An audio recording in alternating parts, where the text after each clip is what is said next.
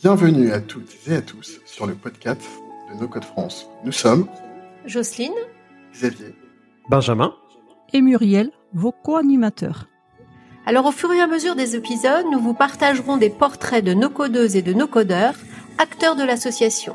Cet écosystème étant en plein essor dans la francophonie, les témoignages de nos invités contribueront à nous éclairer à l'usage qu'ils ont de ces outils et leur implication dans la communauté No Code France. Nous vous souhaitons à toutes et à tous une bonne écoute. Bonjour à toutes et à tous et bienvenue dans ce nouvel épisode du portrait, des portraits du No Code. Aujourd'hui, nous avons le plaisir de recevoir Gérald Durand. Comment vas-tu Gérald aujourd'hui? Écoute, moi je vais super bien et toi?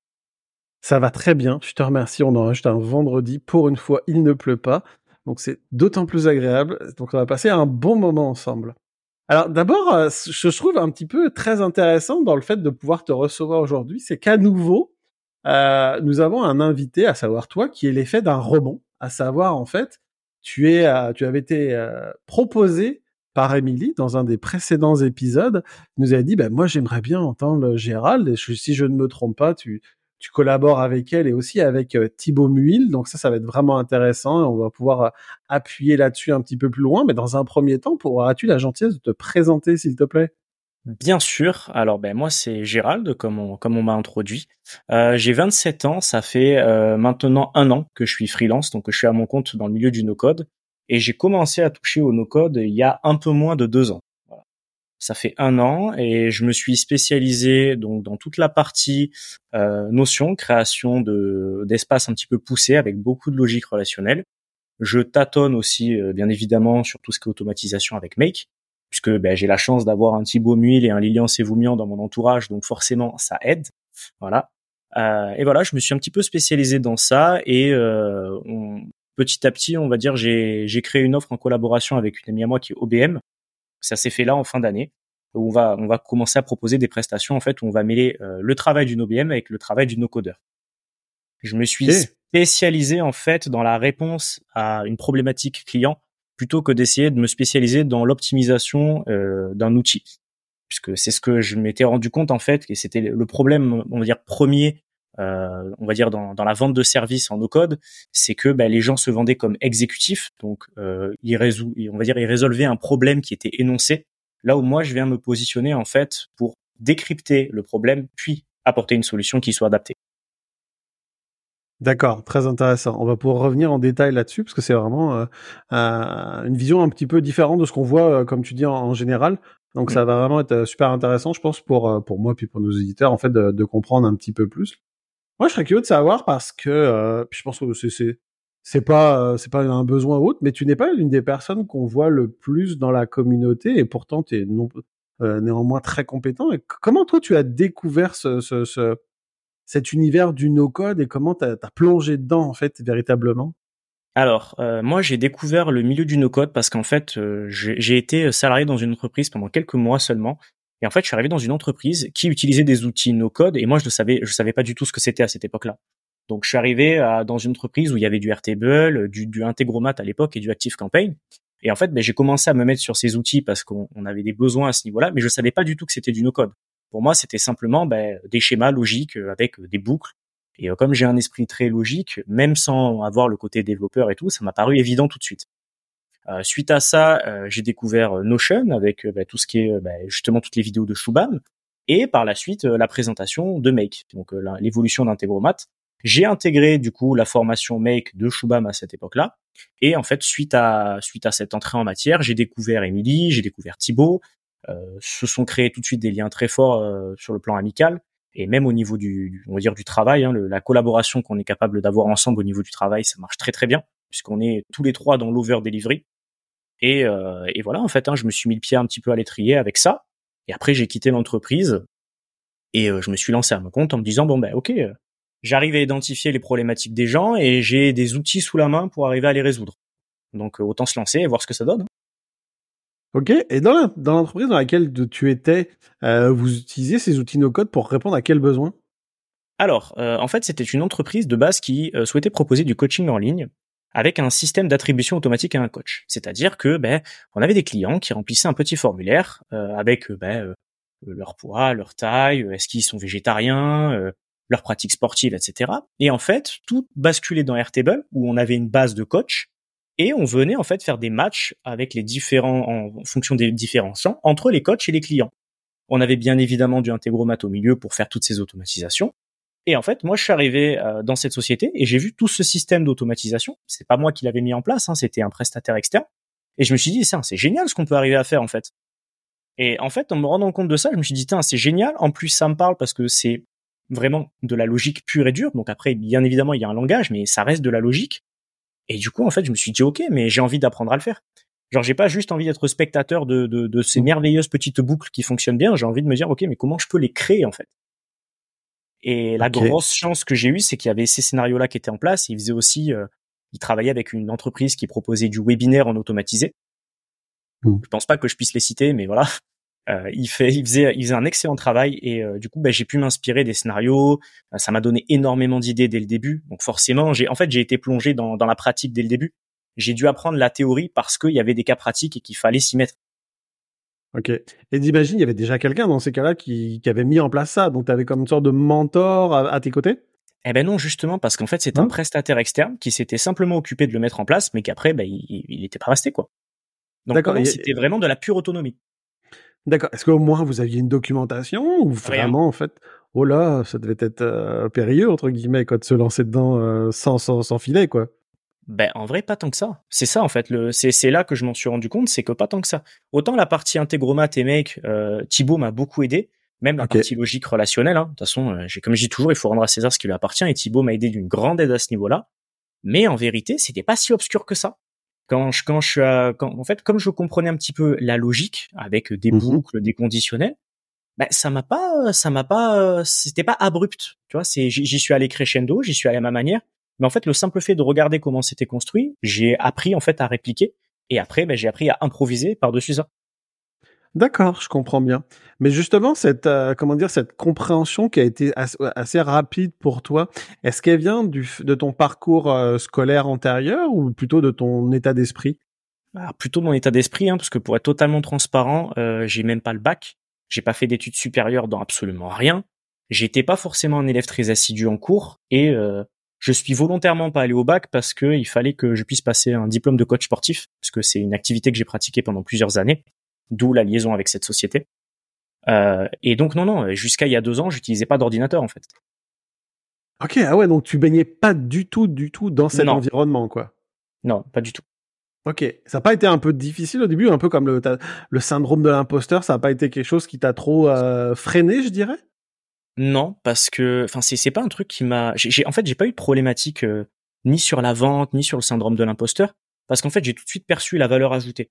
Donc dès l'instant où j'ai perçu la valeur ajoutée, je me suis dit bon bah il faut se lancer. Genre c'est c'était simplement ça et j'ai pas eu ce truc là de me dire euh, ouais je vends quelque chose ou je propose un service qui est incomplet parce qu'en fait quand je voyais ceux avec quoi les gens travaillaient, je me disais mais même si je suis pas le meilleur, ce que je leur propose c'est déjà tellement mieux que ce qu'ils ont. Mmh. Ok, je comprends. Mais euh, comment dire quand, quand tu as commencé à mettre les mains dedans, tu dis tu t'es formé. Est-ce que tu as commencé par une partie autodidacte ou tu t'es tout de suite dit, je vais chercher euh, une formation qui va vraiment pouvoir me donner les bases? Quel, a été ton, ton cheminement euh, pour, euh, pour progresser et prendre en main ces outils-là? Alors, j'ai fait aucune formation payante. voilà, j'ai me suis formé. Enfin, je suis, je suis comme j'ai dit, hein, j'ai consulté tout le contenu qui était gratuit sur YouTube à cette époque-là. Donc je sais qu'il y avait, je crois, Airtable facile ou un truc comme ça pour l'Airtable. Il y avait ben, Shubham pour la partie no code, Lilian pour la partie make, Integromat. Donc j'ai en fait j'avais du temps, j'avais pas d'argent à ce moment-là, mais j'avais du temps. Donc euh, ben je me suis dit ben, qu'est-ce qu'il y a de gratuit qui me permet d'apprendre? Ben il y mmh. avait ça, il y avait ces chaînes-là, donc j'ai commencé à, à m'instruire. Je suis allé sur le Slack No Code, mais à l'époque c'était plus en mode sous-marin, c'est-à-dire qu'en fait ben j'avais une grande base de données et je relevais toutes les tout, tout ce qui était exposé. Chaque cas de figure, chaque problématique qui était présentée par quelqu'un, chaque résolution, je notais tout, j'entreposais tout, histoire de me faire un petit peu un Wikipédia et pour me donner des idées. Mais non, j'ai passé la, on va dire, j'ai payé la première formation, c'était celle de Make de Shubham. Et pour être totalement transparent, je l'ai même pas terminé en fait, parce que ben j'ai tellement appris en fait aux côtés de Thibaut ou aux côtés de, ben, de, de, de Lilian ou quoi que ce soit que ben, rapidement en fait je me suis plus servi de la formation.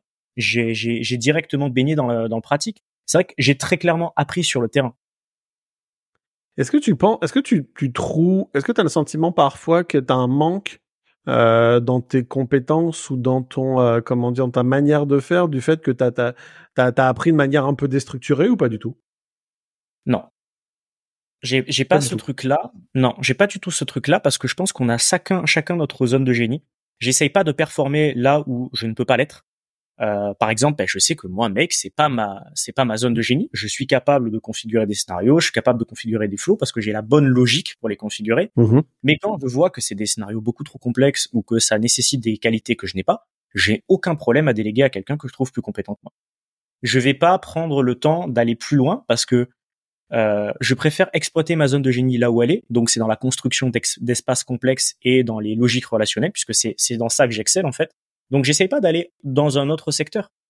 J'essaye simplement d'optimiser le secteur dans lequel je suis performant. Je trouve qu'on a, on a ce truc-là quand on est dans le milieu dev de vouloir cumuler euh, des compétences à l'infini, comme si ça allait augmenter notre valeur ajoutée, comme si ça allait nous permettre de vendre plus. Mais foncièrement, c'est pas vraiment le cas. Du moins, je trouve. Et hein. pourquoi, pourquoi tu me dirais ça? Parce que justement, c'est quelque chose que j'allais, que sur lequel j'allais rebondir en disant, est-ce que d'essayer de creuser peut-être des, des, des, scénarios plus complexes à tes yeux ne va pas ne va pas t'offrir d'étendre cette zone de génie telle que, telle que tu l'appelles? Parce que euh, en vérité, euh, je, on va dire je suis un très bon architecte. Par exemple, sur Make, je vais arriver à dire exactement qu'est-ce qu'il faut, qu'est-ce qu'il faut faire, quelles sont les liaisons qu'il faut faire, etc. Mais la configuration en elle-même sur Make, je peux avoir des lacunes techniques. C'est pour ça que j'ai aucune aucun problème sur le fait de, on va dire, de déléguer un exécutif un exécutif qui sera très compétent dans la mise en place, mais qui sera peut-être pas compétent dans la logique de structuration et dans les besoins identifiés. Moi, ma, zone de génie, elle est dans identifier les vrais besoins et identifier une solution qui soit, à mettre en place pour corriger ce besoin-là. Mais elle est pas pas vraiment dans le fait d'arriver à réussir à créer le scénario parce qu'il y aura toujours quelqu'un pour créer un scénario. Par contre, quelqu'un pour le conceptualiser, il sera pas toujours là. D'accord, donc tu es plus dans tout ce qui est process en amont et aussi dans la mise en place de ces process-là, jusqu'à un certain degré, si je comprends bien. Mmh, c'est ça. Après, ça, ça m'empêche pas de, de, me plonger un petit peu dans les, dans les cas plus complexes. Mais si je vois que c'est hors de ma portée ou que ça nécessiterait une, on va dire une trop grosse mise à jour technique, ben, c'est pas que je laisse tomber, c'est simplement que je dis, OK, ben, cette partie-là, c'est pas pour moi. Je vais, je sais que quand on arrive à ce niveau-là, il faut que je délègue pour être sûr de la qualité délivrée. Ok. Est-ce qu'il y a une partie aussi, tu te dis en fait, j'ai pas envie d'aller euh, dans cette euh, dans, cette euh, dans cette avenue là, parce qu'aussi d'un point de vue perso, c'est pas là où tu vas t'épanouir? Ah oui, bien évidemment. moi, moi, je sais que j'adore le côté architecture, et c'est pour ça aussi que j'adore les logiques relationnelles. Et par exemple, avec les nouvelles formules sur Notion, je me régale parce que j'arrive à faire des, des choses qui sont quand même assez poussées. Mais par contre, euh, la partie automatisation, je suis conscient de ce qu'on peut faire, mais c'est pas là où je m'amuse le plus. Faire un scénario make, c'est pas ce qui, c'est pas ce qui m'excite le plus. Ok. Donc là, justement, on a commencé à parler euh, de, ta première expérience, de ta découverte des outils no-code. On a parlé de quelques-uns de ces outils no-code.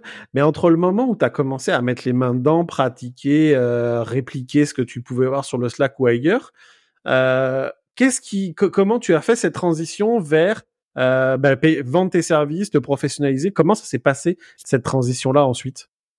Eh ben, En fait, ça s'est fait un peu en instantané. Euh, parce que en fait, dès l'instant où je me suis lancé en freelance, euh, on a signé un gros contrat avec Thibaut, un travail en collaboration où chacun, on va dire, exploitait sa zone de génie. Et puisque moi, c'était sur un, un, besoin que, enfin, un besoin que je savais déjà résoudre, et euh, ça se complétait avec quelque chose que Thibaut était capable de faire. Donc dès le début, j'ai été en fait euh, mis dans le grand bain avec un très gros contrat qu'on devait résoudre. Et en fait, bah, de fil en aiguille sur de la recommandation, j'ai jamais réellement eu besoin de, de, venir créer, de, venir faire de la prospection, de venir chercher le client. Et l'avantage, c'est que comme dès le début, j'ai été bercé dans le OK, on est capable de vendre à ce prix-là. J'ai jamais eu ce plafond de verre en mode euh, ouais, mais les prix c'est compliqué de pricer, je sais pas vraiment si je peux demander autant pour euh, pour tel service. D'accord. Alors ouais, non, ça c'est vraiment intéressant. C'est cette, euh, comment dire, cette alliance que tu as formée avec Thibaut, vous êtes deux personnes qui vous connaissiez déjà ou vous êtes trouvés sur le stack Comment ça s'est noué cette relation? On s'est découvert sur la formation Make euh, de Shubham. Et en fait, euh, on s'est découvert, et c'était à l'époque où j'étais encore salarié, hein, et il m'a proposé, il m'a dit ouais, on avait besoin de lui en fait pour une mise en place qui était très complexe sur Eventbrite. Euh, on a, c'était, c'était vraiment un des énormément de scénarios. Je crois qu'il y avait à peu près 15 ou 16 scénarios make, mais pour une seule, on va dire, une seule utilité, quoi.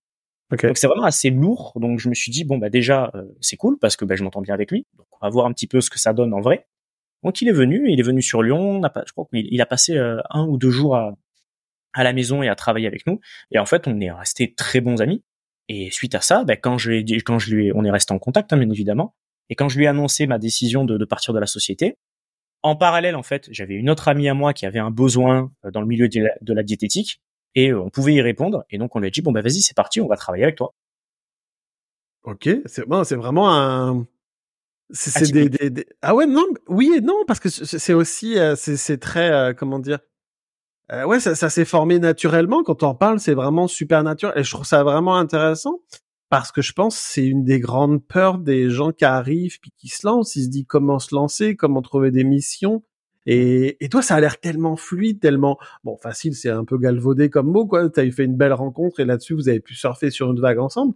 Mais c'est c'est génial, quoi. Et cette vague, j'ai envie de dire, cette vague, vous continuez à la surfer à deux. Vous avez fait une comment dire, vous faites, c'est vraiment votre structure, c'est d'être à deux, et, comment comment c'est en fait cette euh, relation euh, professionnelle mais aussi amicale vraisemblablement? Eh ben, alors que ça soit avec Thibaut ou Amy, on s'est toujours très bien entendu. On n'a pas de projet défini ensemble. Quand on a besoin de travailler ensemble, quand on a besoin de faire appel les uns les autres, on le fait. Et on collabore d'ailleurs tous les trois sur euh, sur, sur une formation. Euh, la formation de Shubham, hein, je crois que je peux le dire, il n'y a pas de mystère là-dessus. C'est Notion facile, c'est ça? Notion Secrets. Secret, pardon. ok. Voilà. Euh, donc euh, non, non, on, est toujours resté en contact et ben là, ben, sur ce projet-là, qui est tout récent, hein, on continue de travailler ensemble et ça se passe super bien en fait. Mais, je pense que si ça s'est euh, si ça s'est aussi bien passé pour moi aussi dans dans ce milieu-là, c'est parce que j'ai toujours mis au premier plan les relations humaines et je pense que c'est ce qui me manque un petit peu, c'est ben, cette logique-là que les gens ils courent après l'émission, ils courent après l'émission, ils courent après les clients, ils courent après l'argent et ils oublient qu'en fait ben, il y a le relationnel avant le transactionnel et le fait de mettre la priorité là-dessus, bah, ça change absolument tout, que ça soit au niveau du discours de vente, que ça soit au niveau euh, des rencontres qu'on fait et des opportunités qui s'ouvrent à nous. Je suis tellement d'accord avec toi parce que je pense que pour souvent les gens disent bon ben je vais me former à la technique puis ensuite vais faire la prospection et la vente mais en fait je pense que si tu vises sur l'organique, sur le relationnel, sur le réseau aussi, euh, bah, c'est plus fluide. Euh, ça te permet aussi de, de, tisser des relations plus sur le plus long terme ça peut être des relations dans lesquelles tu vas te passer des missions les uns les autres ou, des, des, ou des, des, relations avec des potentiels clients qui eux-mêmes vont te, te, te, recommander à d'autres, euh, qui seraient peut-être plus naturels et plus, euh, plus agréables, j'ai envie de dire, que d'avoir vraiment une vision euh, de vente éventuellement. quoi. C'est ça. Et puis les, les, les gens, je, je, dis le milieu dev, hein, je veux pas faire de généralité, mais c'est quand même quelque chose que je remarque. Il y a une vision très solo. Il y, a, y a pas, il y a le canal Slack pour les gens qui s'entraident et ça c'est très bien. Mm-hmm. par contre, sur le plan business, je vois pas de, de, de vraie collaboration. De temps en temps, je vois des petites sorties de formation sur les outils, mais je, je, je vois rarement de, de, projets communs ou de projets partagés. Euh, et il n'y a, y a, pas cet accompagnement comme on peut avoir dans d'autres milieux du business. Euh, quand je vois euh, dans que ce soit le coaching business, quand ce soit la vente de formation en ligne ou ce genre de choses, il y a des, il y a on va dire des, comment dire des euh, pas du mentorat, c'est des masterminds. Il y a des masterminds avec des personnes euh, dans ce milieu-là, dans le milieu no code ou code, hein, enfin peu importe, j'en vois pas. Mm-hmm je vois pas de ça et je vois pas d'informations euh, à ce niveau-là. Et je pense même qu'il y a un tabou en fait au niveau de la vente dans le milieu du développement.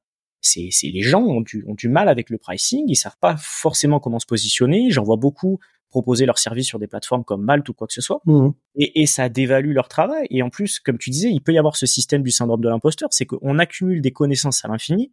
Mais dans tous les cas la solution que tu vas proposer à un client maintenant bah dans six mois tu aurais fait mieux ou tu aurais fait différemment puis dans deux ans, tu aurais fait mieux ou différemment. Donc en réalité, c'est jamais un problème technique, c'est un problème de ben, est-ce que j'ai suffisamment confiance en ce que je délivre? Et je pense que la problématique initiale, c'est ça aussi. Mais j'ai envie de rebondir là-dessus parce que, quelle différence toi tu ferais entre du mentorat, du mastermind et de l'entraide? Parce que, comment tu vas les, les, distinguer les uns les autres? Parce que une entraide, je veux dire, c'est ma vision. Tu, tu, je suis très intéressé à savoir c'est mmh quoi tes critères à toi entre guillemets sais, je veux dire, les gens vont poser des questions, ils vont s'entraider, mais c'est quoi pour toi le, step au-dessus euh, qui, qui, qui, qui est plus de la collaboration et sous, sous quelle forme exactement? Sur le snack no code, si tu as un problème, une lacune technique, les gens vont te mhm. répondre. Peu importe. Ça, c'est vrai. Mais est-ce que tu vois beaucoup euh, de résolution de problèmes de vente, de problèmes de closing, de problèmes de conversion sur le, la prospection de problèmes sur la mise en avant de leur offre, de problèmes sur la valorisation de leur offre? Pour moi, ça va être ça la grande différence entre un accompagnement avec un mastermind ou un, un mentorat et simplement de l'entraide sur un canal. Oui, les gens, sur le plan technique, tout le monde est bienveillant. J'ai jamais vu sur le Slack No Code quelqu'un être, on va dire, soit malveillant, soit méchant, soit hors sujet. Les gens sont toujours dans les clous et c'est super et les gens s'entraident. Il n'y a jamais une rémunération qui est demandée. De temps en temps, il y a un petit placement pour du consulting, mais ce qui est tout à fait normal. Mais je ne vois nulle part, ben, justement, de l'accompagnement sur, OK, mais comment on met en place, en fait, tout ça? C'est super, je, sais faire du Wallaxy, je sais faire du mini chat, du Airtable, du mec, c'est ok, c'est génial, mais comment je le vends en fait? Comment je vis? Mais est-ce que tu crois pas que justement là c'est à ce moment-là en fait que euh, la frontière elle sort un peu de la, bah, la communauté du no code, de la communauté no code et qu'elle va plus dans la dans ces cas-là dans la communauté entrepreneuriale et freelance? Mais est-ce que tu trouves qu'il y a un trou dans la raquette au niveau de la communauté no code pour cet accompagnement business?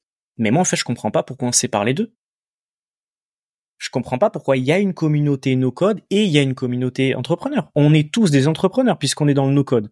Il y en a quelques-uns qui vont être salariés, mais globalement, on est tous des freelances. À notre manière, on peut faire partie d'un collectif ou on peut s'en référer à une agence, mais foncièrement, on est toujours, on est toujours entrepreneur. Donc, pourquoi on ne pourrait pas aborder ces thématiques-là? Non, c'est intéressant. Et toi, justement, ces thématiques-là, tu as trouvé la, les, réponses à tes questions par l'intermédiaire des échanges avec Thibaut et Émilie ou par d'autres euh, d'autres canaux? Par d'autres canaux. Bah déjà, moi, je suis beaucoup plus à l'aise hein, sur tout ce qui est vente, euh, puisque bah, dans mon métier de coach, il y avait énormément de relationnel et d'humain, donc forcément, bah, tu as tu as ces échanges qui se créent. J'ai aussi euh, été cuisiniste, donc bah, tu, tu, vends des cuisines, hein, donc forcément, il faut que tu sois pas mauvais dans le relationnel et j'ai un, on va dire un, un, bon feeling sur les échanges humains, que ça soit en, en physique ou en, ou en, échange digital. Euh, c'est ce qui fait que ça me donne entre guillemets une longueur d'avance sur ça. Donc effectivement, j'ai des lacunes sur le plan technique, sur certains points, il n'y a aucun problème. Mais sur le plan relationnel, je vais avoir, on va dire, un petit peu un train d'avance. Ce qui fait aussi que j'ai été capable d'échanger avec des entrepreneurs qui sont à un autre niveau ou dans d'autres secteurs et ben, de relever ces problématiques-là. Parce que quand je voyais euh, mes potes qui faisaient, on va dire, dix fois mieux que moi sur le plan technique, mais par contre qui résolvait pas de problème et qui du coup facturait dix fois moins cher, je me dis non mais il y a un problème les gars. Tu vois? Donc c'est, limite plus moi qui ai dit à Thibaut ou à Émilie plusieurs fois, euh, les gars vous êtes pas assez cher par rapport à votre expertise, par rapport à votre valeur ajoutée, c'est pas bon. Il faut faire un effort. Et ça, est-ce que alors je vais je vais creuser un truc. Est-ce que tu t'es pas dit que justement ces conseils que tu donnais, ben, il y avait matière à les donner à une plus grande échelle? Bien sûr, c'est d'ailleurs pour ça euh, que je me suis euh, je me suis lancé avec Mel euh, dans notre offre, hein, donc le, no code XOBM, déjà pour délivrer un plus gros delivery beaucoup plus complet à des entrepreneurs qui sont à un certain niveau, hein, on va dire un certain, une certaine avancée. Mais c'est aussi pour ça que ben, j'ai intégré le, le, travail avec Shubham, donc qui va qui va se développer dans les on va dire dans les semaines et dans les mois à venir, peut-être même dans les années que je développe le côté podcast où ben, j'ai envie d'interviewer aussi les gens sur le plan humain et peut-être casser des petits plafonds de verre, hein, puisque parfois en fait euh, nos plafonds de verre perso font que ben, sur le plan business ça décolle pas. Donc il y a aussi ça. Et le côté conférencier, puisque ben, sur justement Mail qui organise des, des événements en physique, euh, je vais avoir la chance de pouvoir prendre la parole devant des entrepreneurs dans différents secteurs, mais qui au final rencontrent les mêmes problématiques que tous les entrepreneurs. Ok. Est-ce que tu peux nous en parler, d'en dire plus un peu ce projet là? J'ai, c'est quoi C'est un projet qui mélange entrepreneuriat, ce coaching et no code? Lequel? Celui avec Mel? Oui, tout à fait. Alors, celui avec Mel, l'objectif, c'est de proposer euh, une expérience à un client qui est une expertise jumelée entre le travail dans nos codeurs et le travail d'une OBM. Une OBM, en gros, c'est un petit peu un chef de projet. Le, le nom complet, c'est Online Business Manager. C'est un petit peu le bras droit d'un chef d'entreprise. C'est elle qui va venir manager ce chef d'entreprise, qui va venir orchestrer et prioriser les projets, enfin toute cette gestion-là. Le gros souci que rencontraient les OBM, euh, c'est que en fait, ben, elles étaient très souvent contactées, mais elles arrivaient dans des structures qui étaient défaillantes. Les structures sont pas forcément bonnes, ça fonctionne pas très bien, et du coup, elles finissent rapidement en vide poche, et euh, au final, se retrouvent à faire plus un travail d'assistanat que réellement un travail où elles doivent apporter une expertise personnelle en ayant du recul. C'est-à-dire qu'elles finissent comme un vide poche en mode ben, elles, sont plus dans l'exécutif alors que leur travail c'est d'architecturer et d'orchestrer. L'avantage du no-codeur, et c'est là que j'interviens, c'est que moi, je vais apporter, en plus de son expertise en tant qu'OBM, mon expertise en tant que no-codeur pour créer une, une, une structure adaptée aux besoins identifiés sur le client. Donc, par exemple, le client, il a tel projet, il a telle structure mise en place, il a telle équipe, il a tel pôle, sa configuration c'est comme ça, il travaille de telle manière. Ok, on va lui créer une structure adaptée pour que tout ça, ça coïncide, pour que tout ça, ça fonctionne bien. Et à côté, on va avoir l'OBM qui va servir de chef de projet pour orchestrer et que tout se passe bien. Donc en fait, on arrive sur un accompagnement où on se contente pas simplement de délivrer la prestation d'une OBM qui est simplement bah, de venir travailler sur des bases qui sont bah, défaillantes, et on travaille pas non plus au no-codeur qui va délivrer son outil et se barrer. On vient réunir les deux univers pour essayer en fait d'avoir un accompagnement complet sur tout et pour que la personne soit en autonomie et accompagnée dans des bonnes conditions. Là où on vient rajouter un petit peu un supplément, et c'est si on arrive sur les offres qui sont considérées comme du high ticket, c'est qu'on va même aller un petit peu plus loin dans le sens qu'on va pouvoir ajouter des, prestataires pour réaliser par exemple ben, un suivi de comptabilité automatisé, euh, une mise en place euh, d'un marketplace, une mise en place euh, complète d'un Shopify, toutes ces choses-là. Donc l'objectif, c'est vraiment en fait que la personne, elle est dans une situation où l'argent y rentre, il n'y a pas de souci, mais il y a un problème de gestion, il y a un problème de priorisation, il y a un problème de management et de ressources humaines. Et dans ce cas-là, nous, on vient se positionner, on lui dit, voilà, bon, là, tu as la tête sous l'eau, tu es en train de servir ton business plutôt que l'inverse. On vient inverser la balance sur une durée de deux ou trois mois en fonction des besoins. Est-ce que tu dirais, et je vais être euh, volontairement euh, caricatural, est-ce mmh. qu'une OBM, c'est une euh, assistante virtuelle avec un, avec un pendant de coaching? Non, parce que l'assistance virtuelle, par définition, c'est que la personne, elle a des besoins qui sont écrits, qui sont factuels, qui sont répertoriés, et l'assistance virtuelle, elle est là pour ben, prendre ces process ou ces tâches qui ont été identifiées et répondre à ce besoin-là. Bon, il faut que je fasse ça, ça, ça, ça, ça pour toi, c'est écrit. L'OBM, elle n'est pas là pour se positionner en tant qu'exécutif, elle est là pour se positionner en tant que deuxième cerveau qui vient apporter une expertise supplémentaire et complémentaire avec celle du CEO. C'est pas du tout la même chose, c'est exactement la même chose que le no-codeur qui va architecturer et celui qui va exécuter.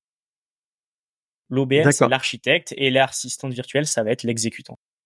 Et qu'est-ce qui va permettre à un, un PDG, à un CEO d'identifier qu'il a besoin d'une OBM plus que d'un coach, plus que d'autres choses? Alors déjà très très souvent c'est les coachs qui disent euh, les coachs ou les les, les les personnes qui sont en mastermind ils disent bon ben là t'as besoin d'une OBM parce que ça devient le bordel hein, très clairement. Donc ça c'est la première chose et la deuxième c'est en général dès qu'ils sentent qu'ils ont trop de frais inutiles et qu'ils passent trop d'heures et qu'ils ont du mal en fait à orchestrer tout ça. Un CEO qui a six prestataires mais qui doit toujours avoir les mains dans le cambouis et dealer avec ses six prestataires en permanence, c'est pas bon. Une OBM ça sert aussi à ça ça sert à avoir un référent qui est ton OBM et l'OBM vient dealer avec les différents pôles de ton équipe. D'accord, ok, je comprends bien. Ok. Et comment, euh, comment dire Comment vous avez trouvé qu'il y avait un, comment vous avez identifié qu'il y avait un besoin qui donc euh, de ce fait était la source, euh, j'ai envie de dire, de, de, la création de cette offre? On a bu du gin tonic. c'est pas une blague, hein, puisque Mel c'était c'était quelqu'un que je croisais, euh, que je enfin que je voyais beaucoup sur les réseaux. On, a, on avait on avait commencé à créer une relation amicale et elle a fait son premier club M qui était un événement en physique. Je me suis dit bon allez, tu sais quoi, c'est pas loin de chez moi, je vais aller la soutenir, je vais aller à son premier événement en physique. C'est un événement sympa pour quelqu'un. J'y suis allé, euh, ça s'est super bien passé. J'ai rencontré des personnes formidables avec qui ça a super bien matché. On a bu du gin tonic justement et on a commencé à discuter et on a relevé un petit peu nos les points qu'on avait en commun. elle me disait, ouais, moi, les, problèmes que je rencontre souvent avec mes clients, c'est ça. Et je disais, putain, mais moi, c'est ça, en fait, que je rencontre comme problème.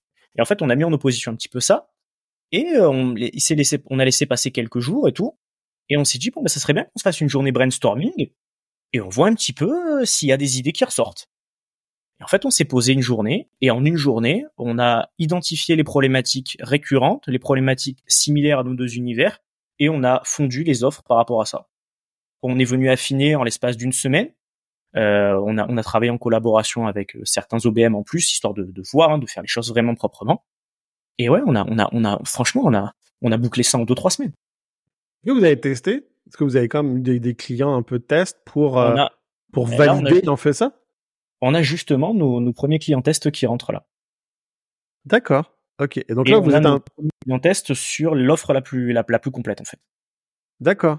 Ok, et là donc là vous êtes euh, vous êtes deux là-dessus et éventuellement si ça continue vous aurez potentiellement d'autres prestataires sur euh, sur des besoins spécifiques euh, et, érigés par par les personnes que vous accompagnez.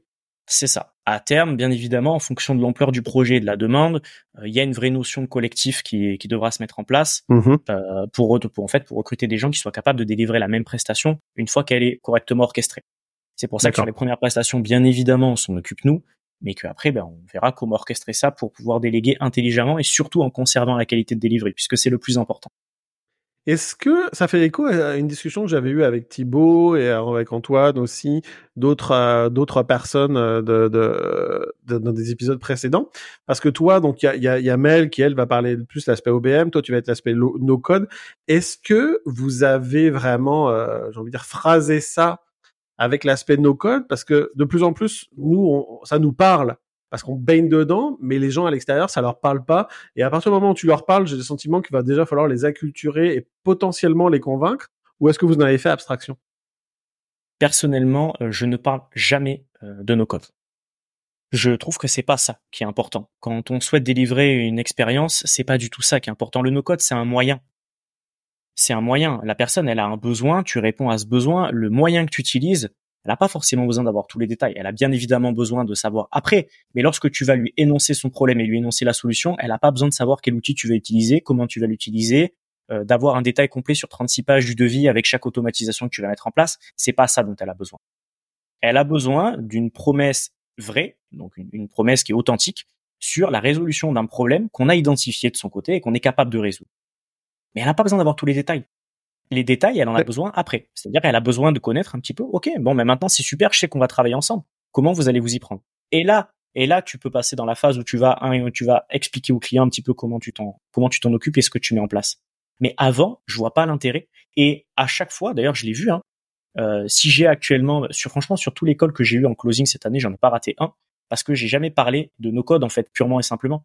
J'ai jamais parlé de ouais, on va mettre une base de données, on va automatiser ça, on va utiliser Make, on va faire des jonctions. Non, parce qu'ils comprennent pas, ça sert à rien.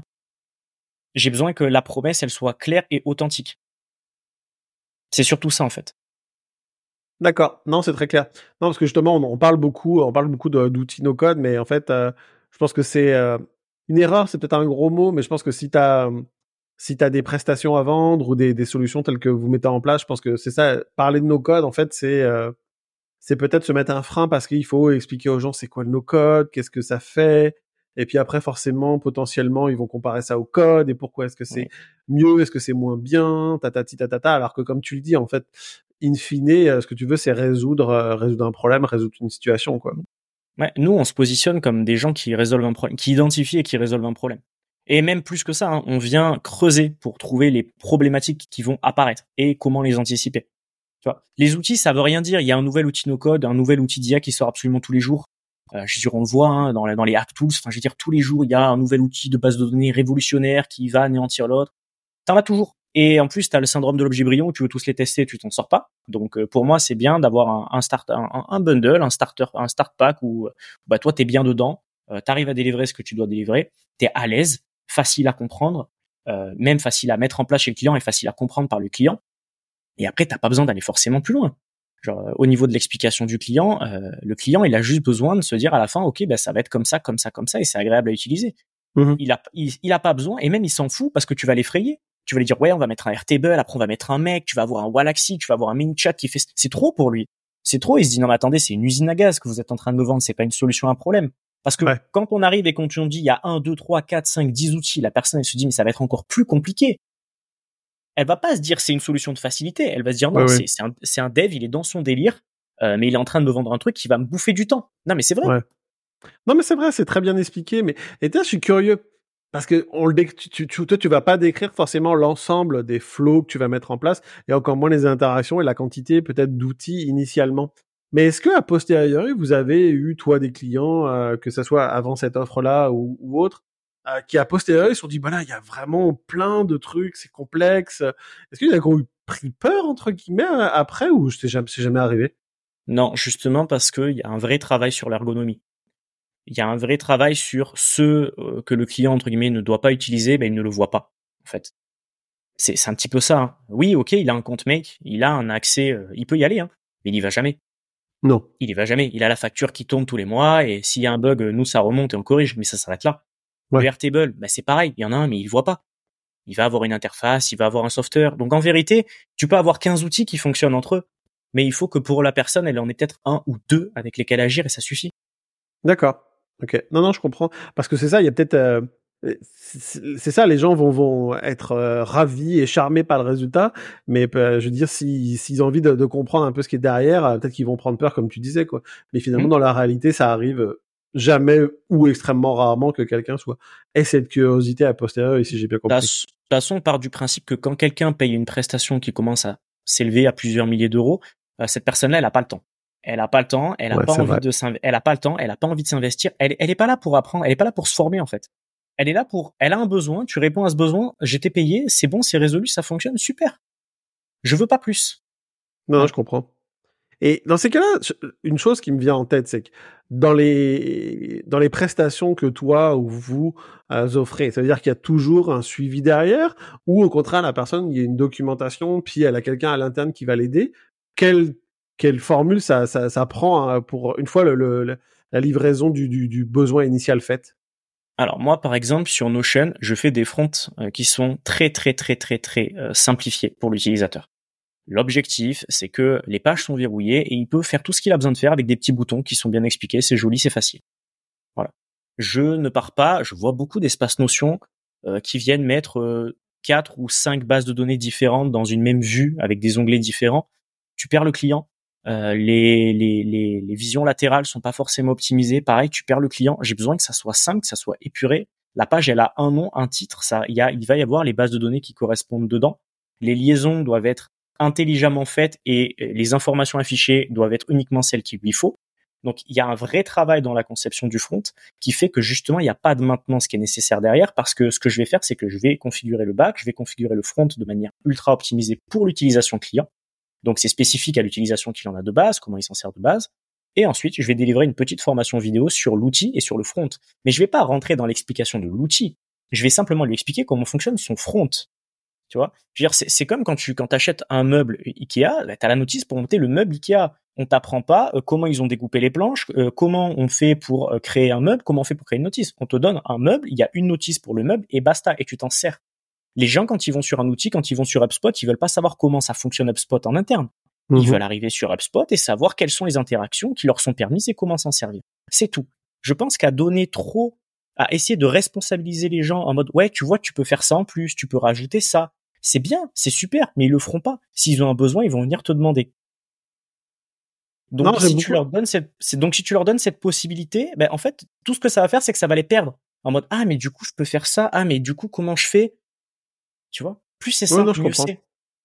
Non, c'est tout à fait. J'aime beaucoup l'image euh, Ikea parce que c'est très parlant et ça, mmh. ça exprime, ça exprime très bien euh, euh, la réponse aux besoins que, que, que vous donnez. En fait, ouais, c'est ça. C'est que si tu comment, si tu ouvres un petit peu trop la porte à des questions et à des complexités, des, des, complexités, bah là, en fait, tu vas à moitié tirer une balle dans le pied. Et là, dans ces cas-là, tu vas partir dans des considérations qu'en fait, in fine, ne répondent à aucun besoin, en fait. Ça répond à aucun besoin. Je me demande si c'est peut-être un, un, un, truc, un, un, petit problème d'ego hein, aussi. Je, je, sais pas, ça, ça peut être peut-être ça. Non, mais c'est vrai. Il peut y avoir ce problème d'ego de dire euh, ah mais vous vous rendez compte, j'ai fait ça, ça, ça. On peut faire ça, ça, ça. Tu sais, le fait de glorifier l'outil, de glorifier la mise en place. Bah, foncièrement, la personne, elle s'en fout. Enfin, je veux dire, elle t'a glorifié par le paiement, ça suffit, quoi. Ouais, non, c'est tout à fait, c'est tout à fait juste. Il y a une partie qui, qui est propre à la personnalité de, du freelance ou de, du prestataire ou autre. Ça, c'est qui qui est inhérente à ça. Ça, c'est c'est tout à fait, c'est tout à fait. On n'y pense pas assez, mais je pense mm. que ça a une, une, une, incidence euh, non négligeable dans la manière dont tu vas aborder aborder ça, quoi. Ok. C'est, c'est super intéressant. Et justement, donc là, tout, toi qui t'étais lancé comme freelance, qui maintenant euh, euh, étoffe ton offre, comment toi tu te décris à Noël là, genre, euh, je sais pas, tu vas dans la famille, euh, dire ah, mais Gérald, qu'est-ce que tu fais? Comment tu te décris toi maintenant à, à, au 15 décembre que nous sommes aujourd'hui? Je me suis jamais décrit comme étant no-codeur. Euh, je me mets pas forcément dans une case. Euh, je suis un entrepreneur qui collabore avec d'autres entrepreneurs. Euh, on fait des projets qui sont humains avant tout parce que si ça répond à aucun besoin, ça m'inspire pas. Parce que l'objectif c'est avant tout de proposer quelque chose qui aide les gens et qui leur apporte quelque chose. Euh, si je devais proposer euh, quelque chose qui n'a pas de valeur ajoutée à mes yeux, je le proposerais même pas. Je me définis pas en fonction d'une case. Ouais, c'est ben, je suis entrepreneur je vends des services, ces services répondent à un besoin et ça marche et tant mieux, tu vois. Mais je vais pas plus loin en fait dans la dans la réflexion. D'accord, ok, non, c'est très clair, mais c'est parce que souvent, euh, ouais, la manière dont on, on, la manière dont on s'identifie va aussi dépendre euh, comment euh, les prestations qu'on fait ou autres. Mais je veux dire, je pense qu'il n'y a pas de, peut-être, peut-être il y a un tabou ou une ou un frein, un frein personnel de de passer du, du, du statut de freelance qui en fait, t'as envie d'envie de dire, c'est qui est un entrepreneur à son compte et de de pas de pas s'affirmer en tant qu'entrepreneur alors qu'en fait c'est pas mal ça la réalité. T'es es, proche de l'entrepreneuriat une fois que tu te lances dans le freelancing quoi. Et puis le problème aussi c'est qu'à se mettre dans cette catégorie par exemple nos codeurs tu t'interdis d'autres portes qui peuvent s'ouvrir à toi. Oui. C'est pas parce que t'es juste nos codeurs que ça veut dire que tu peux pas euh, faire du consulting sur un business que tu peux pas apporter une expertise dans d'autres domaines.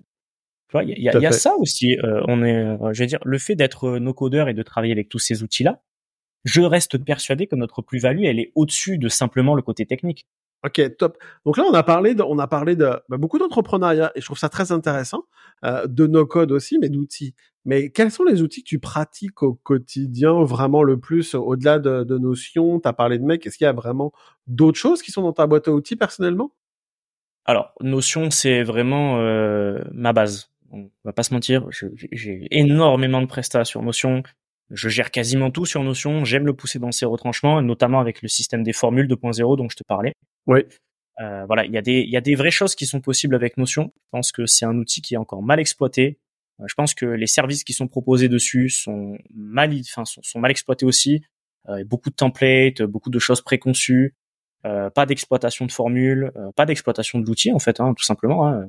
On parle on parle du fait que ouais on est nos codeurs, mais à chaque fois qu'on met les qu'on met les mains dans le cambouis, qu'on va sur Notion, ouais, il y a plein de bases de données, mais les relations sont pas forcément logiques, les OS sont pas forcément bien construits. Donc il y a du travail à faire là-dedans, et je pense qu'on peut toujours progresser même en restant sur cet outil, parce que mine de rien, c'est quand même une mine d'or au niveau de ses capacités. Euh, après, dans ce que j'utilise en supplément, euh, il va y avoir beaucoup de mini chats parce que ben, je commence à m'intéresser aux besoins des, des social media managers puisque j'ai une masterclass à animer euh, avec Emmanuel, qui est ben, justement une formatrice de social media manager. Euh, je m'intéresse pas mal à ça. Euh, j'automatise beaucoup avec Make et je viens aussi m'amuser avec ChatGPT que j'automatise avec Make que j'envoie dans du Notion puisque ben, je trouve que l'IA de Notion est quand même pas forcément aussi performante que ChatGPT, surtout avec les nouvelles mises à jour. Donc ouais, foncièrement, ce que je vais utiliser, ça va être ManyChat, euh, Notion, Make, ChatGPT, euh, et on peut avoir effectivement pas mal d'actifs campagnes puisque j'ai quand même démarré avec ça et le marketing automation c'est quelque chose que j'aime beaucoup et euh, je fais aussi pas mal de, enfin, à titre on va dire personnel, hein, j'aime beaucoup écrire. Donc la partie copywriting, la partie euh, suivi, euh, suivi de vente, suivi de prospection, relance de leads, c'est quelque chose que j'aime beaucoup faire. Donc je mets aussi les mains là-dedans. Ok, donc ouais, c'est très. Euh, T'as un profil très diversifié, qui est pas juste outil, c'est vraiment euh, plus plus vaste. Je suis pas dans un stack d'outils, je suis dans un stack de besoins en fait. Ok. Ok. Non, c'est très clair. Et je trouve que c'est bien, ça répond vraiment aux besoins de, de tes clients euh, et de ta cible. Et c'est ça, en fait, qui est, qui est, qui est le, plus, le plus important. Ouais. Ok, très clair. Là, justement, si, euh, je sais pas si, toi, tu t'as découvert le, le, le no-code à ta manière, tu t'es formé à ta manière. Si quelqu'un venait vers toi et disait, tu sais, Gérald, toi, ton parcours m'inspire ce que tu fais, j'ai envie de d'être capable de vous rejoindre dans six mois. Euh, Est-ce que tu, quel conseil tu me donnerais pour, euh, pour arriver au même stade que tu es là maintenant? Quel conseil tu donnerais à cette personne? Honnêtement, de rentrer euh, non pas dans une formation, mais dans une communauté. Ok. Euh, voilà. la première chose, c'est ça. le Slack No Code France, c'est une communauté, c'est une communauté, on va dire gratuite, hein, parce que pour le prix qu'elle coûte, c'est pas non plus démentiel. je déconseillerais très fortement les formations en solo, en fait il y a des formations, je vais pas les citer, qui sont très quali. Hein. C'est-à-dire qu'au niveau de la, création de contenu, ce qu'on peut y trouver, la valeur ajoutée est monstrueuse, mais elle est monstrueuse quand t'as, quand t'es déjà dans le milieu, en fait. Elle est monstrueuse quand t'as déjà mis les mains dans le cambouis, quand tu sais un petit peu ce que c'est. Même si on y voit les bases, c'est l'aspect communauté qui fait le plus évoluer. Parce que c'est le fait de pouvoir échanger avec les gens, de rencontrer leurs problématiques, de rencontrer leur univers qui va faire, qui va faire émerger des schémas de pensée, et une compréhension différente des outils et moi, ce qui fait que j'en suis là actuellement, c'est pas parce que j'ai suivi telle formation ou parce que j'ai regardé telle vidéo sur YouTube. C'est parce qu'en fait, j'ai connecté avec des gens qui m'ont permis derrière de m'améliorer, de monter en compétences. Et, euh, et, on peut apprendre de tout le monde en fait. On peut apprendre de tout le monde. Et je pense que c'est ça que les gens ils oublient. Ils cherchent la formation parfaite sur l'outil, sur le nouvel IA, sur le nouvel Airtable. Mais ils oublient qu'en fait, c'est les connexions, c'est les échanges avec les gens le plus important. Donc tu dirais qu'en fait, euh, faut trouver euh, quelque chose qui est entre les deux. C'est-à-dire en fait plus une formation, mais qui est sous forme de cohorte. Ouais, une forme, une forma une formation avec un aspect communautaire. Je, je, suis pas, je suis pas là pour faire, je suis pas là pour faire une publicité de, de, de quiconque, hein, mais il y a, y a, des formations qui proposent un aspect communauté. Euh, ces formations, là, pour moi, sont à privilégier quand on démarre, parce qu'elles sont peut-être moins poussées sur l'aspect technique, mais par Mhm. contre, elles sont beaucoup plus poussées sur l'aspect pédagogie, compréhension et surtout cas pratique, cas d'usage. Parce que c'est super bien de maîtriser un outil dans ses détails, mais si on n'a pas de cas d'usage, si on n'a pas de cas pratique, si on voit pas à quoi ça peut servir, bah, ça sert pas à grand chose en fait. Moi, moi, Non, ma- je moi, mon comprends. ex- moi, mon expertise, c'est la quantité de cas d'usage que j'identifie, que je suis capable de résoudre ou de comprendre. Tu peux maîtriser un Airtable à 100%, maîtriser toutes les complexités de l'outil, mais si tu sais pas ce que tu peux en faire concrètement dans un business, ça sert à rien. Non, c'est vrai. Non, non, c'est vrai. C'est, c'est, c'est- ça reste euh, parce que sinon ta formation, euh, quelle que soit la qualité de celle-ci, elle va rester trop abstraite. Et quand tu vas te retrouver face à, euh, comment dire, face à bah, un premier client, euh, bah, en fait, tu vas pot- potentiellement te trouver un petit peu démuni parce que bah, ça va être trop éloigné de ce que tu as connu, quoi. Et tu vas pas forcément avoir les armes pour trouver les réponses à tes questions. clairement. Et deuxième conseil que je pourrais donner, c'est d'arrêter de penser que les likes, c'est de l'argent. Euh, d'arrêter de penser que euh, c'est parce que vous publiez déjà déjà d'arrêter de penser que c'est parce que les gens ont des followers qu'ils ont du pognon parce que c'est pas vrai. Ça c'est la première chose. Et de deux c'est d'arrêter de penser que vous devez faire du contenu qui crée de l'interaction. Non vous devez créer du contenu qui crée de l'engagement. Vous devez créer du contenu qui crée de la relation. Euh, avoir 300 personnes qui vous suivent mais 300 personnes qui vous suivent sur un contenu pédagogique instructif qui suivent quotidiennement ça a bien plus de valeur que si vous amusez la galerie 30 000 personnes donc ça, c'est la deuxième chose. Pensez à, à fonder, à créer du relationnel. Et sur la partie euh, vente, euh, pour moi, c'est 100% d'acompte. Et je vais dire pourquoi. Je vais dire pourquoi. C'est parce que le fait de proposer un prix un peu plus élevé avec 100% d'acompte, la négociation se fera pas sur le prix, elle se fera sur euh, l'échelonnement, je crois qu'on peut dire comme ça, euh, du prix. En fait, les gens vont plus essayer de négocier votre prix, ils vont essayer de négocier en combien de fois ils peuvent le payer c'est la grande différence qu'il y a quand vous demandez 100% d'acompte et quand vous proposez un, un tarif avec bah, 30% au début et 70% après. Si vous arrivez que vous dites 2000 euros 100% d'acompte, la personne elle va dire est-ce que je peux payer en deux fois? Est-ce que je peux vous faire un acompte et payer la suite après? Mais elle va jamais vous faire ou très rarement vous faire une négociation sur le prix en lui-même. C'est une bonne, euh, c'est une bonne technique qu'on voit pas si souvent. Euh, Se rendre accessible mais pas low cost. Ah non, non, c'est vrai, c'est vrai, parce qu'en fait, surtout quand tu débutes, je pense que c'est très difficile, tu as un syndrome de l'imposteur, et donc Mm. tu vas avoir, euh, tu vas préférer euh, avoir la mission, le projet, euh, à un prix inférieur que de rien avoir, parce que tu vas avoir trop peur de, de passer à côté, quoi. Euh, mais non, non, c'est c'est une approche qui est très intéressante. Tu vois, j'avais jamais entendu parler. euh, c'est vraiment Et- super intéressant. J'ai et j'ai même un autre conseil si vous vendez trop peu cher, vous ne serez jamais recommandé. Quelqu'un qui paye quelque chose 200 ou 300 euros, euh, peu importe ce que vous délivrez, il va pas vous recommander parce qu'en fait c'est trop peu en fait en termes de valeur. Parce que la valeur que lui il accorde à 200 ou 300 euros est trop faible pour qu'il prenne le temps et qu'il fasse la démarche de vous recommander. Ce qui fait qu'on va recommander toute la journée Tesla quand on vient d'acheter une Tesla ou un iPhone quand on vient d'acheter un iPhone. C'est pas parce que c'est bien, c'est parce que ça nous a coûté 1500 balles et que c'est bien. Voilà. Non mais non mais c'est l'alliage des deux qui est hyper important. On va pas vrai. faire la promotion d'un stylo Bic même s'il est incroyable. Il nous a coûté un euro. Tout le monde s'en fout. Voilà. Non, non, mais c'est- vrai dans le sens où en fait, euh, si t'es trop peu cher, en fait, ça, ça, ça va être suspicieux. On va dire, ouais, si c'est si peu cher, c'est qu'il y a quelque chose en dessous, quoi. Et Ouais. donc en fait, c'est potentiellement tu décrédibilises et tu décrédibilises ton offre et tes et tes compétences. Et en fait, Mais- euh, et puis tu, tu vas avoir euh, des clients à la hauteur de ce tarif qui est bas et euh, qui est probablement trop chronophage ou autre, quoi. Déjà ça. Et puis même, enfin c'est, euh, je dis c'est même si la personne est satisfaite, comme je te dis, elle te recommandera pas. Je, je, je vois des gens, hein, ils payent des masterminds 15 000, 20 000, 30 000, 50 000 par an. Ils Mhm. recommandent. Mais ils recommandent parce que ok c'est cher, mais c'est super au niveau de la valeur ajoutée. Mais un truc que tu payes pas cher, tu le recommandes pas, tu t'en fous en fait. Ouais, non, c'est vrai. Il faut que ça t'ait coûté quelque chose pour que ça t'apporte vraiment quelque chose et pour que du coup tu aies envie de proposer ça à des gens. Parce ouais. qu'en fait, quelque, quelque chose qui a vraiment de la valeur, il faut que tu le recommandes à quelqu'un parce que il il faut que tu transmettes cette, cette relation que tu as avec, euh, avec, avec le produit. En mode, euh, non mais vraiment, faut que tu le découvres, c'est exceptionnel. Genre, euh, ok, ça coûte cher, mais tu seras tellement pas déçu. Parce que tu as envie Non. de transmettre ça à la personne. Sur un truc pas cher, tu l'as pas. C'est vrai. Non, non, c'est tout à fait vrai. Ça, ça, c'est- c'est- ça, ça fait totalement, euh, totalement du sens et c'est quelque chose qu'on a qu'on qu'on voit pas assez, je pense.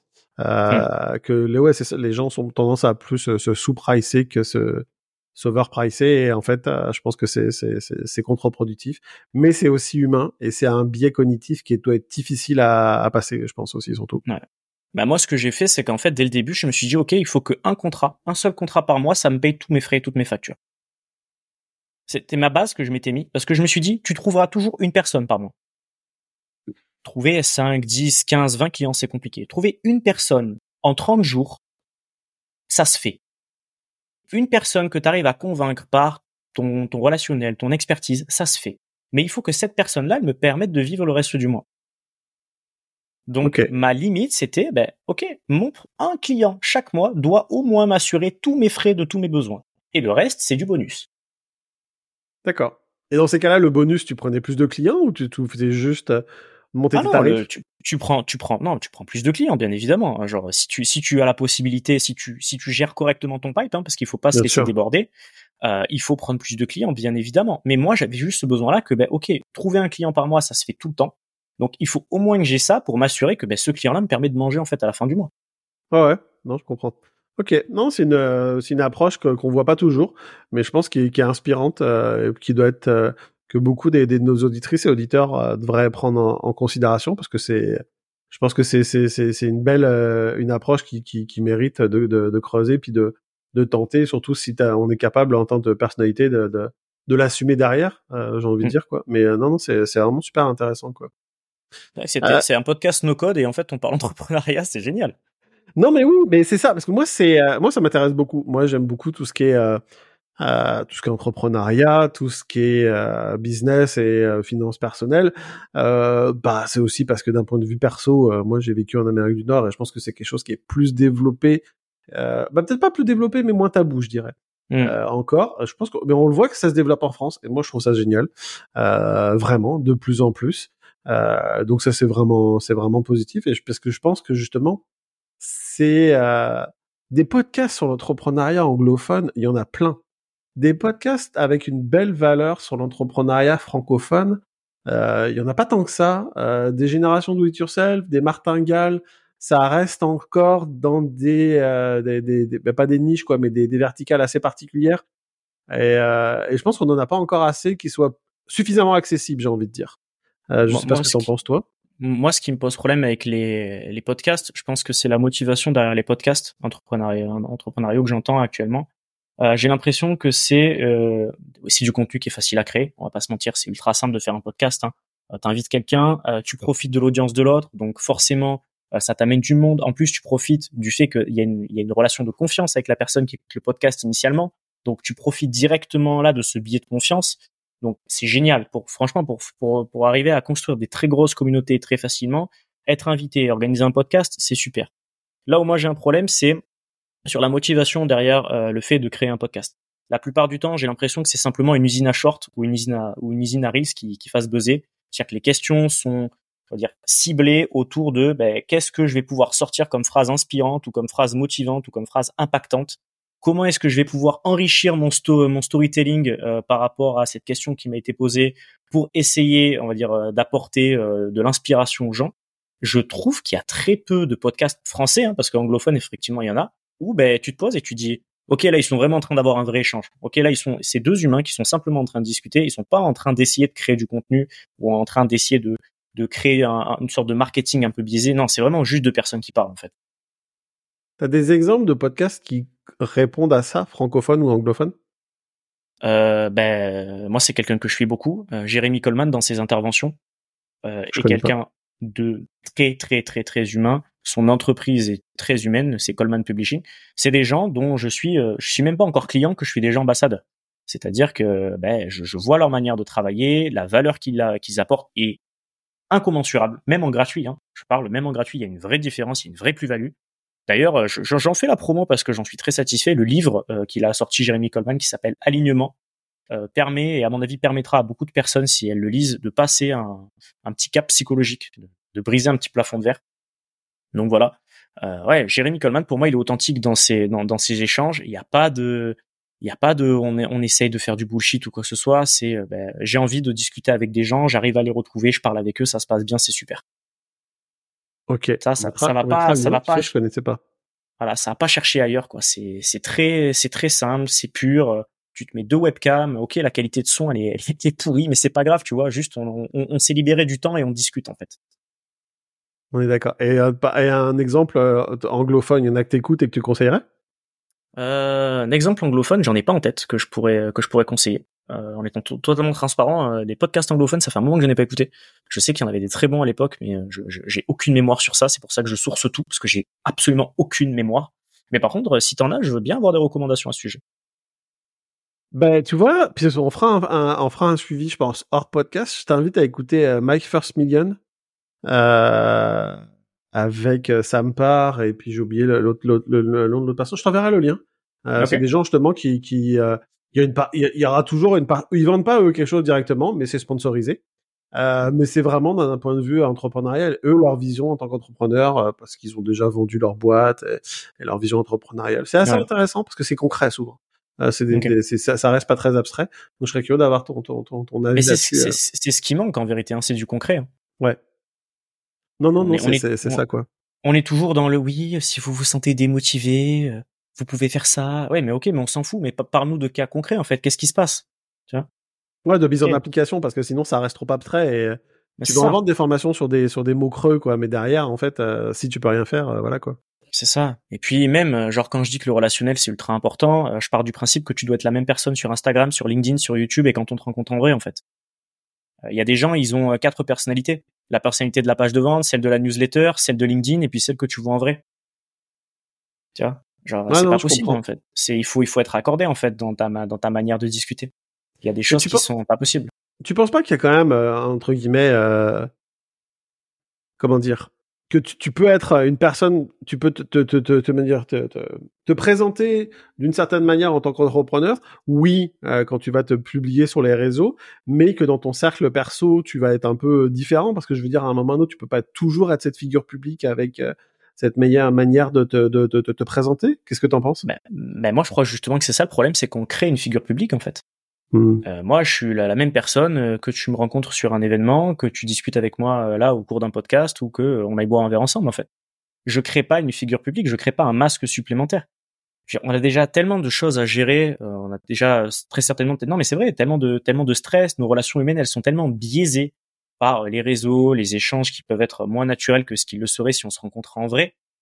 Si c'est en plus pour porter un masque euh, 33% du temps, c'est pas la peine. Genre et puis de toute manière, les gens euh, quand ils vont travailler avec toi, soit sur le plan de la collaboration, soit parce qu'ils ont souscrit un de tes services, ils vont finir à un moment donné par voir qui tu es. Donc quel est l'intérêt? Pourquoi se présenter Ouais. comme quelqu'un d'infaillible ou pourquoi se présenter comme quelqu'un de trop faillible? Parce qu'il y a aussi des gens qui jouent sur ça. Je veux dire, soyons simplement nous-mêmes. Si on n'est pas capable de vendre en étant nous-mêmes, mais euh, est-ce qu'on est vraiment en train de, de donner de la valeur ou est-ce qu'on est en train de prendre quelque chose à l'autre? Non, je comprends. Non, non, c'est, je comprends cette, euh, je comprends cette vision parce que c'est vrai que si jamais tu, tu, tu, tu, tu te, euh, comment dire, tu te, tu te fais passer pour quelqu'un d'autre, à un moment ou à un autre, euh, ça va forcément euh, te trahir entre guillemets, quoi. Donc, c'est, c'est vaut mieux être authentique en fait, tout simplement. C'est pour ça que j'ai beaucoup de mal avec LinkedIn et le copywriting très arrogant qui est omniprésent. Ouais. Non, je comprends. Ben, c'est sûr que c'est des, c'est des canaux de vente, comme on disait un peu. C'est après, j'imagine, à un moment ou à un autre, c'est aussi des, des, des, des, des sources qui vont se tarir, quoi. Dans ces cas, tu peux pas toujours euh, prendre cette avenue-là, euh, là, pour ce qu'on voit nous sur le, nous en, Mm. quand- en tant que spectateur entre guillemets de, de LinkedIn. Je veux dire, à un moment ou à un autre, euh, ça peut pas marcher ad vitam aeternam quand quand on quand certains types de messages sont publiés par des entrepreneurs sur LinkedIn, quoi. Non, mais de toute façon, enfin, dire, ça reste une plateforme. Tu peux pas adapter ton discours à une plateforme. Les plateformes, il y, y en a qui naissent et il y en a qui meurent chaque jour. Il y, en a, y a les seules plateformes qui restent, on va dire, euh, on va dire authentiques sur le long terme. euh, ça va être pour l'instant, parce qu'on sait pas hein, l'avenir ce que ce qui nous réserve. Mais pour l'instant, ça va être le mail. C'est pour ça que la newsletter, ça reste un canal de vente magnifique et Mhm. le, le réel, les échanges que tu as avec les gens en réel. Donc, euh, ça, ça, en fait, tu- ton discours, il doit pas changer parce que bah, les plateformes, comme je dis, elles naissent, elles meurent. Si on adapte notre discours à l'omniprésence d'un discours qui est sur une plateforme, on s'en sort pas. Non, je. Et, et, franchement, Li- LinkedIn, c'est ce qui me dérange, c'est que c'est bon déjà il y a beaucoup de mythos, mais ça il y en a un petit peu sur toutes les plateformes. Mais euh, voilà, c'est c'est on dit ce qui nous arrange, on tourne d'une certaine manière, et puis en fait après tu rencontres la personne en vrai, tu dis ah ouais non mais pas du tout, pas du tout. T'étais super intéressant sur LinkedIn, mais en fait, quand on t'entend parler, euh, waouh, tu dois avoir un super ghostwriter, hein, parce que, foi. Je comprends. Non, non, non, c'est sûr, c'est sûr qu'en fait, euh, c'est, c'est, c'est le jeu qui est pas forcément toujours sain. Euh, et puis c'est difficile de, de, si tu, j'ai le sentiment que ce que ça donne en fait, c'est que si tu ne joues pas ce jeu, bah c'est difficile de, de pouvoir ressortir, euh, de pouvoir sortir son épingle du jeu entre guillemets. Donc, euh, donc c'est ça aussi qui fait que euh, faut, faut, faut avoir le courage, euh, comment dire, de, de cultiver cette différence. Et c'est pas toujours facile, je pense, surtout pour ceux qui ont un gros syndrome de l'imposteur ou ce genre de choses. c'est plus salvateur et c'est plus vrai, mais c'est pas forcément nécessairement facile. Je sais pas ce que t'en penses. c'est parce que, comme tu dis, en fait, les gens qui jouent ce jeu sont des gens qui sont là pour prendre ce que la plateforme a à offrir. Mais ils sont pas là pour offrir quelque chose à quelqu'un. Ils sont simplement là pour venir exploiter une source, comme tu dis. Voilà, jusqu'à ce qu'elle soit tarie. Ils viennent ici, prennent ce qu'ils ont à prendre, et une fois qu'ils ont tout pris, ils arrêtent et ils changent d'endroit. C'est pas ma manière de fonctionner. Tu vois, je, vais pas, je vais pas aller sur une plateforme, l'épuiser, épuiser les gens qui sont dessus et me dire, OK, c'est bon, j'ai tué ce canal de vente, on va changer. Ça fonctionne pas comme ça. Les relations humaines, ça fonctionne pas comme ça. Avec les gens, tu fonctionnes pas comme ça. Tu rencontres quelqu'un, tu te dis pas, qu'est-ce que je vais pouvoir lui pomper jusqu'à la dernière goutte? Et après, une fois que je l'ai fait, ben, je vais changer de personne. Mais c'est exactement la même chose. Tu vois, c'est pour ça que les techniques de vente crapuleuses, les promesses de vente qui sont pas réelles ou, les surpromesses, tu vois, euh, ben je, je, vois pas l'intérêt. Je vois pas l'intérêt. C'est le business, c'est de la vente, ok, mais la vente, c'est d'abord de l'échange. C'est d'abord on apporte de la valeur chacun euh, à sa manière. Toi, tu m'apportes une valeur financière, moi je t'apporte une valeur ajoutée pour répondre à un problème, mais c'est un échange où tout le monde doit être gagnant. Je suis pas là pour t'extorquer quelque chose. Et je trouve que ces discours-là et l'utilisation de ces canaux qui est faite là poussent, enfin, tend vers le je prends plutôt que je donne.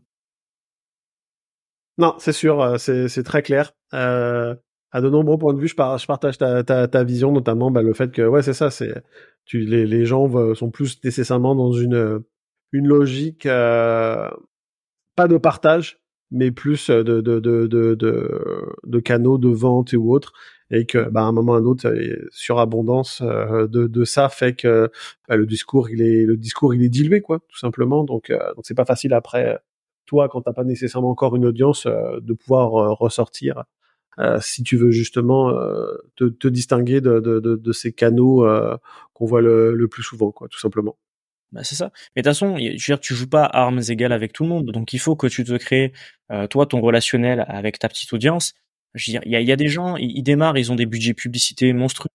Euh, ils jouent pas avec les mêmes armes que toi, mais par contre, ils vont s'essouffler plus vite. Tu vois ils vont faire, ok, peut-être 500 000 euros de chiffre d'affaires en une année, mais euh, il y a peut-être euh, combien? 380 000 ou 400 000 qui va être en, en prestations, budget publicitaire, euh, euh mentorat, gross hacking, tu vois, et tout ça. même même même ce concept-là, le gross hacking, c'est grossir, le hack pour grossir. Mais la plupart du temps, oui, tu grossis juste une audience mais pas une audience qualifiée, juste tu montes ton audience. Donc ça veut dire pour monter ton audience de manière aussi virale, tu es obligé de faire d'un contenu qui n'a pas forcément beaucoup de valeur. Ouais, non, c'est très clair. Ok, c'est parfait. Je te remercie. On arrive bientôt à la fin du euh, de, de, cet échange et de ce podcast. Et on aime un peu sortir un peu. Bon, on a déjà pas mal été en dehors du, du no-code également. Bah, disons que c'était le prétexte au début de cette discussion, mais c'était super intéressant. Mais euh, ce qu'on aime bien aussi, c'est sortir un peu de, de, de, de, de côté outils, un peu, euh, un peu no code, même si on l'a déjà beaucoup fait et ça c'était passionnant. On aime demander à nos interlocuteurs euh, une recommandation sur un coup de cœur que tu aurais eu toi personnellement, euh, que ça soit un article, un blog, euh, un film, euh, n'importe quoi en fait, que tu aimerais partager avec nos auditrices et auditeurs. Est-ce que tu as quelque chose qui te viendra en tête? Eh bien, écoutez, oui, j'en ai un. C'est le livre Courage. Euh, le livre Courage de Osho, O-S-H-O, euh, qui m'a été recommandé par Antoine Dutosier, qui est un coach en spiritualité, en, en accompagnement, euh, en accompagnement énergétique, enfin toutes ces choses-là qui sont très très très intéressantes. Une personne de grande valeur, hein, si vous avez la chance de le rencontrer sur un événement. Euh, ce livre est incroyable. Genre euh, vraiment, c'est, il est magnifique. Genre du de la première à la dernière ligne, c'est pas un livre qui nous prend, qui nous caresse dans le sens du poil. Il vient nous mettre face à notre lâcheté naturelle, voilà, et il vient nous réapprendre nous ce qu'est réellement le courage et comment ça fonctionne dans la vie. Ok, super intéressant. Bah écoutez, écoute, je mettrai la référence, puis je vais regarder ça, comme ça les gens pourront euh, aller euh, regarder par eux-mêmes et puis euh, le lire si l'envie leur vient, quoi. Et puis en, toute fin, on aime parce que tu es toi-même à l'origine de, cette, de cette un petit peu démarche, j'ai envie de dire, on aime demander qui est-ce que toi tu aimerais écouter dans un prochain épisode de podcast. qui est-ce que tu nous recommanderais de, de solliciter? Puis ça peut être une ou plusieurs personnes Vas-y, fais-toi plaisir. Euh, bah, ça dépend. Est-ce que vous vous limitez à la communauté no-code Faut quand même qu'il y ait un lien avec le no-code, vu que c'est les portraits du no-code. Donc, faut quand même qu'il y ait un, lien, un minimum, je te dirais. Alors, j'ai une personne euh, que j'ai rencontrée récemment sur le canal euh, No Code France. Je vais essayer de vous la retrouver. Alors, je sais même pas si ça. Alors, je pense que ça va être son vrai prénom. Euh, il s'appelle Ricardo A, si vous le trouvez sur le, le Slack No Code.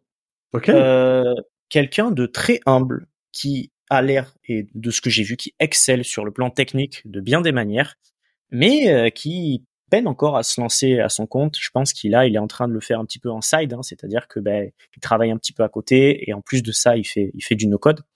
Mais quelqu'un de très très compétent sur le plan technique, euh, très humain, très porté sur l'échange, donc très agréable. Euh, on a aussi Pierre-Yves, euh, des productifs euh, intelligents. Je pense qu'il est peut-être passé déjà sur ce podcast. Je crois pas. Ça ne dit rien, ben, tu vois. Pierre-Yves, c'est quelqu'un donc euh, qui, bah, d'ailleurs, il collabore avec moi. Enfin, il collabore avec moi sur la partie avec Shubham. Euh, c'est quelqu'un qui a créé un custom GPT sur les Notion Formula. Donc sur un assistant personnel pour pour aider à la conception des formules sur Notion, notamment avec la V2. Donc bah voilà, c'est deux personnes qui sont qui sont qui sont très sympas avec qui j'ai un bon feeling et je pense qu'ils ont des choses à nous apporter. Après, bien évidemment, il y a mon coup de cœur du moment euh, au niveau de l'écoute, c'est Claire No Code. Et ça, je sais pas si elle est déjà passée sur ce podcast. Je crois pas qu'elle soit passée dans notre podcast, mais je pense qu'elle est passée dans le podcast de contournement, sauf erreur de ma part, il y a pas si longtemps que ça, euh, à la rentrée. C'est, je vérifierai, je suis quasi sûr qu'elle n'est pas passée chez nous. Euh, on lui fera un appel du pied, euh, ça c'est certain. Parce que c'est vrai que ce serait intéressant aussi d'avoir. Ben, elle a une vision entrepreneuriale aussi. C'est là que ça devient très intéressant.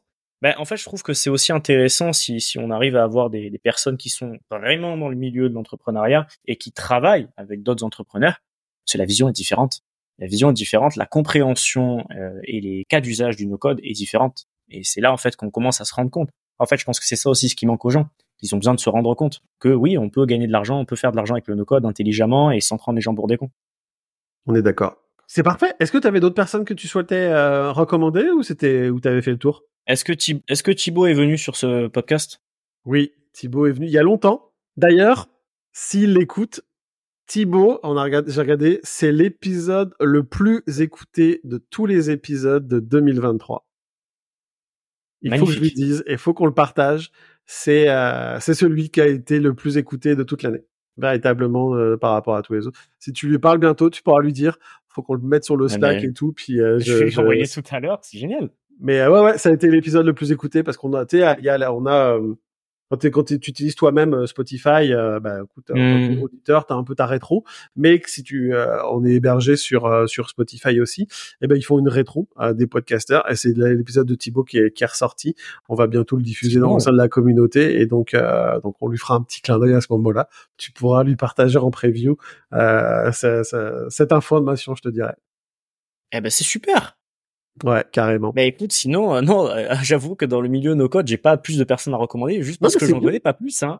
Mais non, mais c'est super. Déjà, c'est des personnes qui sont qui, sont pas venues et tout, et que ça sera génial de leur, leur, faire un appel du pied au moment de la publication de l'épisode. Et ça, c'est c'est le but, et ça va être absolument absolument top. Comme ça, on offre un peu de de la visibilité, mais surtout on apprend des gens. Euh, puis c'est ce qui nous passionne à travers ce podcast.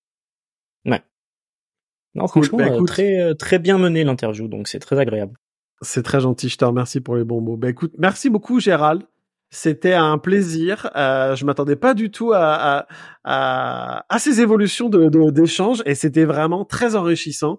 Euh, J'espère que nos auditrices et auditeurs, auditeurs euh, ont le même ressenti que moi. J'en ai aucun doute. c'était vraiment un, un, super entretien, un super échange avec toi. De même, très apprécié. Et ben, j'espère que les gens feront un retour positif. Il n'y a pas de raison. Je te remercie encore beaucoup et je te souhaite un très bon après-midi. Mais de même. Merci. Merci d'être resté jusqu'au bout. Vous retrouverez tous les liens utiles dans la description de chaque épisode. N'hésitez pas à nous rejoindre sur le Slack de No Code France et également, si vous le souhaitez, sur la page LinkedIn de l'association. À bientôt pour un nouveau portrait de nos codeuses et nos codeurs.